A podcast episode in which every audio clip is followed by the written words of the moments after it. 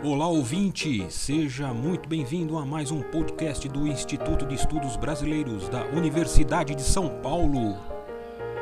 Instituto especializado e sede de acervos importantes de muitos artistas e intelectuais. Olá, eu sou o Tomás Ferreira Jensen, nasci em São Paulo no ano de 1977 Sou economista, graduado pela Faculdade de Economia da Universidade de São Paulo. Cursei pós-graduação no Instituto de Economia da Unicamp e sou parte da Rede Social de Justiça e Direitos Humanos. Trabalho com assessoria ao movimento sindical e com educação popular.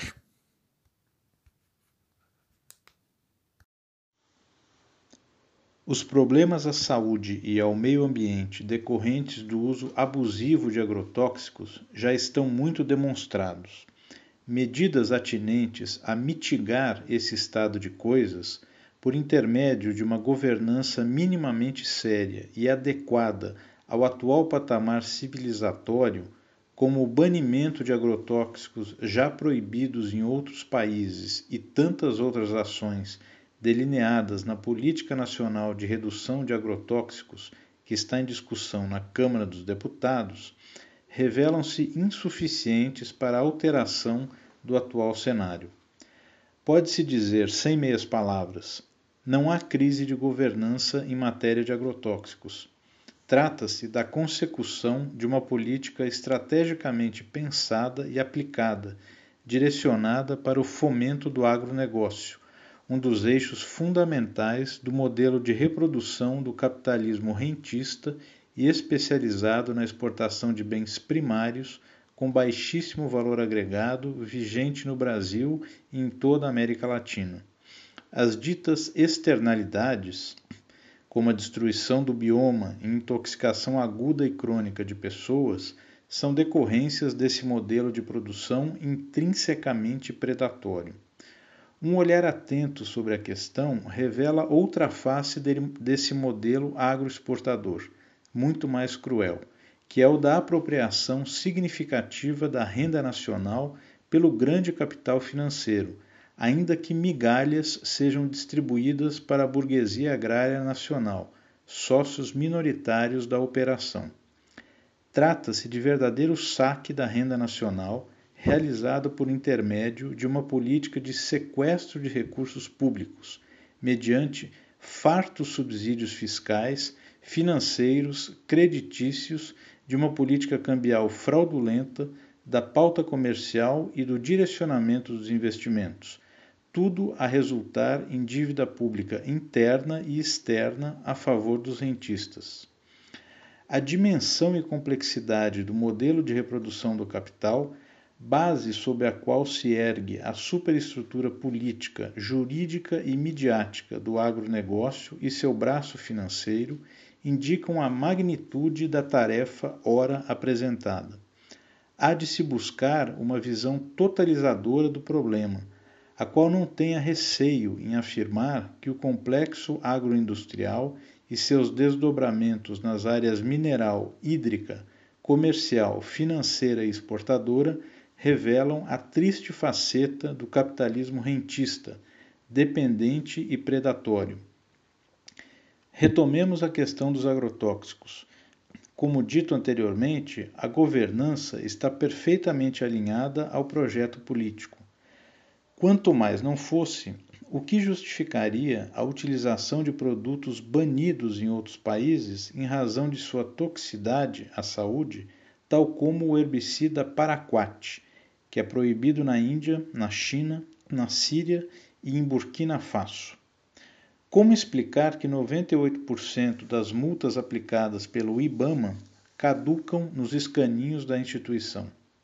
O extermínio dos agentes polinizadores e a liberação desenfreada de novos produtos, além de tantos exemplos que se colecionam a penca. Veja-se então a questão específica dos subsídios estatais aos agrotóxicos. Pre preliminarmente, percebe-se que os empecilhos às mudanças por intermédio de uma política fiscal alinhada aos princípios da chamada tributação verde são imensos. Por exemplo, a concentração do mercado e falta de transparência dos dados de comercialização. Em relação à concentração de, do mercado, a fabricação de agrotóxicos é, é um mercado altamente oligopolizado por empresas estrangeiras, tanto do ponto de vista horizontal como vertical, no caso das sementes. Qualquer interferência do Estado com a imposição de tributos ou alteração de alíquotas seria mitigada pelo poder de fixação dos preços das matérias-primas intermediárias utilizadas na síntese dos princípios ativos dos agrotóxicos e na cadeia das sementes. Ou seja, como pré-requisito, há de ser colocada em pauta a luta antimonopolista no mercado das agroindústrias de produção de bens de capital da agricultura, assim entendido como o conjunto das indústrias de agroquímicos, os fertilizantes, corretivos e agrotóxicos, intimamente ligadas às indústrias da agrobiologia, ração, sementes e mudas. Lancetam-se os monopólios ou todos os esforços estarão fadados ao insucesso. O mercado de agrotóxicos movimenta, em média, 10 bilhões de dólares por ano no Brasil. As indústrias do setor declaram o pagamento de 300 milhões de dólares em ICMS, a uma alíquota média de 3%, e de 150 milhões de dólares de imposto de importação.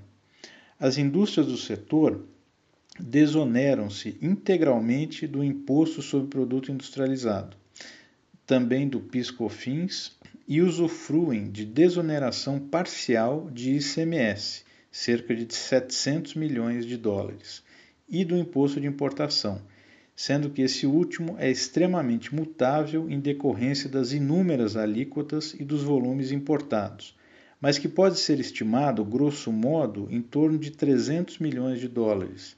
É a projeção de uma alíquota modal de 10%, incidente sobre a importação de cerca de 4 bilhões e meio uh, de dólares em agrotóxicos. Chega-se assim a uma desoneração, ou melhor, a um subsídio tributário direto de uma quantia próxima a 3 bilhões de dólares por ano, correspondente a 30% das vendas do setor, o que está em consonância com a carga tributária vigente no país, que beira os 35%. Mas não só de subsídios diretos se beneficia o setor. Além destes, existem os indiretos os agrotóxicos são considerados insumos para a atividade agrícola, assim como os fertilizantes, as sementes, aviões para pulverização e maquinário, dentre outros. E por isso, o gasto com a sua aquisição é abatido integralmente nos tributos sobre a renda, imposto de renda e contribuição sobre lucro líquido. Estima-se, numa avaliação parcimoniosa, uma desoneração anual da ordem de 2 bilhões de dólares a qual tem como destinatários e beneficiários diretos os produtores rurais, pessoa física ou jurídica. Mas os subsídios indiretos não ficam por aí. Cerca de 80% de todo o agrotóxico consumido no país destina-se para apenas quatro culturas: soja, cana, milho e algodão. Some-se a isso o produto usado nas culturas do café, de cítricos, fruticultura de exportação, outras oleaginosas, cacau, borracha, pastagens, celulose e constataremos que a quase totalidade do agrotóxico é direcionado para as plantations. Os produtos vegetais consumidos in natura pelo brasileiro, a feirinha nossa de cada dia, respondem por acanhados 2% do mercado. Esse dado é importante porque permite antever que grande parte do agrotóxico consumido no país é vendido diretamente pelas indústrias aos grandes e médios produtores rurais, cerca de 90% aproximadamente. Nessa operação, conhecida pelo sugestivo nome de escambo, troca-se o pacote tecnológico composto por sementes e agrotóxicos por parte da produção futura o produtor rural emite um título de crédito que é repassado às indústrias e aos outros agentes da cadeia de financiamento, tais como bancos, securitizadoras, serviços de estocagem e comercialização externa, chamadas tradings, gerando novos títulos de crédito em cada fase da operação, que é finalizada, no mais das vezes, com um contrato de hedge para trancar o preço futuro. A partir daí surgem os chamados derivativos, contratos em que se distribuem os riscos e que representam um volume 10 vezes maior que a produção real. Nesse ponto, a tributação é problemática e exigiria esforço e cooperação de outros países. Adentra-se na chamada ciranda financeira internacional.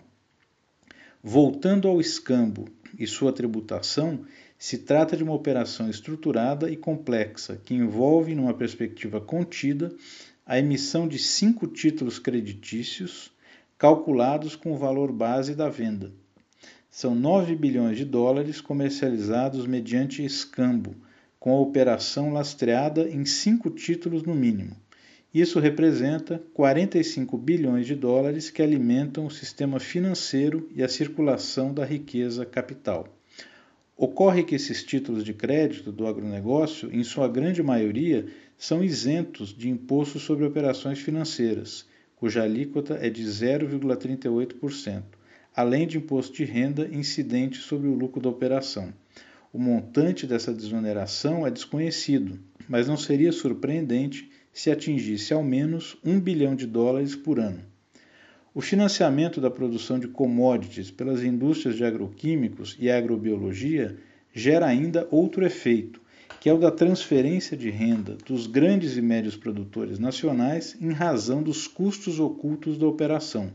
A taxa de juros é similar àquela do desconto de uma duplicata em um banco da rede privada, e o prazo da operação é, no mais das vezes, de sete meses, que é o tempo médio entre a preparação do solo, o cultivo e a colheita.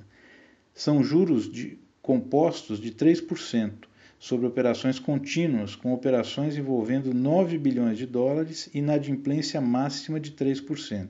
Ou seja, o lucro financeiro é enorme e engorda os balanços patrimoniais aqui e no exterior, das empresas e instituições financeiras envolvidas.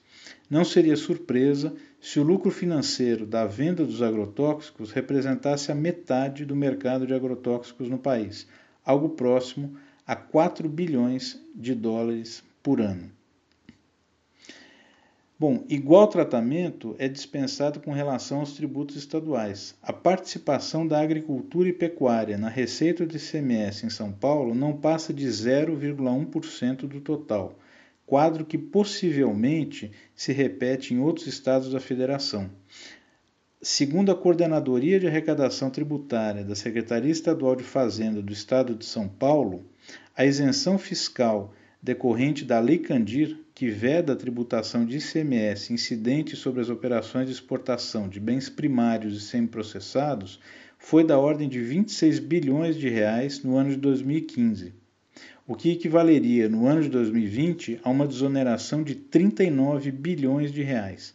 Conclui-se assim que o Estado de São Paulo concede ao setor agroexportador subsídios que representam o montante da economia estimado em 10 anos com a reforma da Previdência do Servidor Público Paulista e com a venda de empresas e fundações públicas na Bacia das Almas.